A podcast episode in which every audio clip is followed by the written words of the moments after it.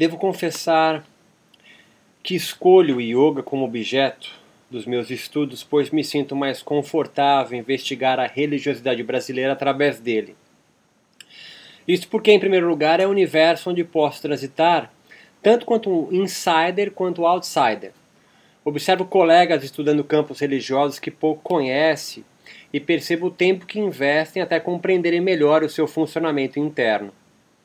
Bem antes de pensar em ingressar na academia, já convivia com pessoas vivendo em ashrams, alimentando-se de prana, lendo chakras e permanecendo horas sentadas ou de ponta cabeça em busca do samadhi.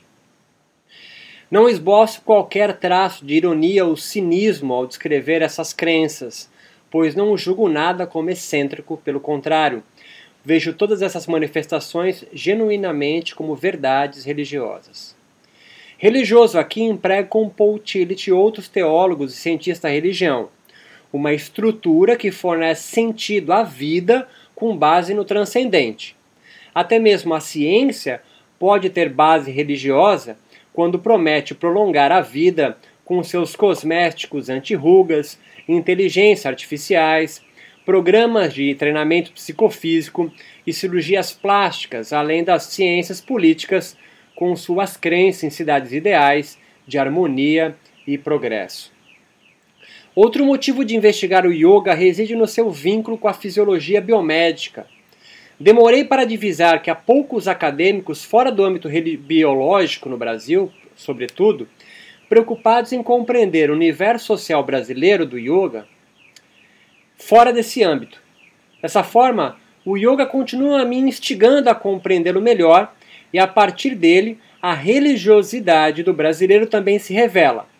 Não de todo brasileiro, mas há um micro-universo que habita os grandes centros urbanos do país e pertencente às classes com maior poder econômico que tem investido no yoga, na sua filosofia, na sua prática, na sua espiritualidade, como seu sentido de vida, da vida que vale a pena ser vivida, a vida plena, a vida sem dor e sofrimento.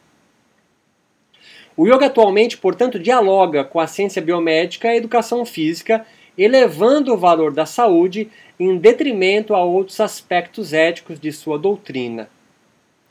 Algumas pesquisas apontam inclusive uma nova tipologia de yoga surgindo, o que indica inovações sobre o papel do yoga em sociedades modernas.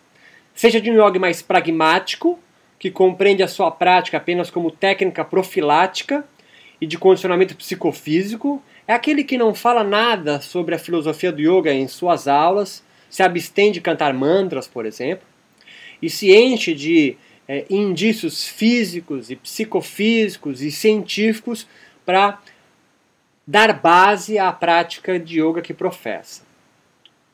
Ou até um yoga místico, que é o outro lado, este convicto que Deus ou os deuses e ele são um. Além da ciência, o yoga, desde o seu início, século passado, vem sincretizando seus princípios hinduístas com o jainismo e o budismo no período medieval indiano, e movimentos religiosos denominados Nova Era, desde a virada do século passado. E no Brasil, especificamente, de os anos 60, com expressões católicas e espíritas, sobretudo, capilarizando o yoga no Brasil, mas a partir da década de 90, com daimistas, candomblecistas e umbandistas também.